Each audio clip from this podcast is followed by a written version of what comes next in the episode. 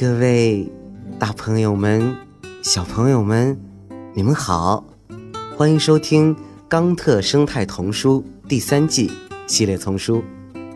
我是睡衣哥哥，今天又要给你们讲故事了。好了，故事呀，开始了。地球的皮肤。一只几维鸟正在新西兰的海岸的灌木丛中觅食，它发出了求偶的叫声，试图吸引雌性同伴。这时，一只棕色小鸟飞了下来，它长着长长的嘴巴，翅膀上有黑白相间的斑点。哦，你不是斑尾成玉吗？几维鸟问道：“你是刚从北半球的阿拉斯加一路飞到南半球我们这儿来的吗？”“是的，我的确是从那里来的。你不是几维鸟吗？著名的没有翅膀的鸟。”班尾成玉回应着：“呵，没错，我就是鸟家族中不会飞的一员。但是尽管没有翅膀。”我们也非常的快乐。你看上去的确很快乐，而这是生命中最重要的事情。我听过好多关于你的事情，没有任何一种鸟能一站不停的比你飞得更远，就算人类坐着他们制造的机器也不行。嗯，是的，好像就连飞机都不能和我的飞行能力相比呢。我能一口气飞行一万八千千米呢！哇，那你们飞行中是几乎从来不停下来上个厕所或者吃点东西什么的吗？几维鸟问。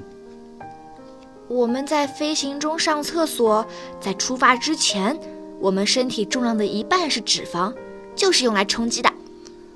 我听不懂你刚才说的话，你的意思是？你们自己吃自己？才不是呢！我的身体会将那些脂肪转化为能量，这样我就有力气远途飞行了。整个动物界都知道我的飞行距离是最远的。你们班尾成玉会吃枸杞、奇异籽、螺旋藻之类的超级食品吗？哦不，我们就地取食，我们吃昆虫、蜗牛。贝壳和水草，那一定是非常健康的饮食了。是的，是的。但是我可以告诉你，从空中看，地球可并没有那么健康。在陆地上空飞行，我可以看到地球的皮肤是如何渐渐变得粗糙的。你这话是什么意思啊？地球没有皮肤，只有人类和动物有皮肤。几维鸟说。地球的皮肤是指覆盖地球表面的薄薄的土壤层，它让地球上的生命得以生存。我在飞行时看到阿拉斯加的积雪正在融化，太平洋岛屿正在萎缩，还有当我飞越陆地时，我看到每一处的森林都遭到了砍伐。地球正在下沉吗？没有，没有，水变得越来越热。并因此不断膨胀，水平面开始上升。但是最糟糕的是，没有树木或适宜的植被，土壤变得越来越干旱了。人类焚烧土地了。人类焚烧所有他们触手可及的东西，树木、垃圾，甚至还有食物、电脑及其他电子设备。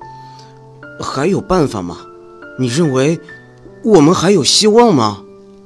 嗯，人类有一些不错的想法，比如从水流、太阳和风中获取能量，吃有机食物也是迈向正确方向的一步。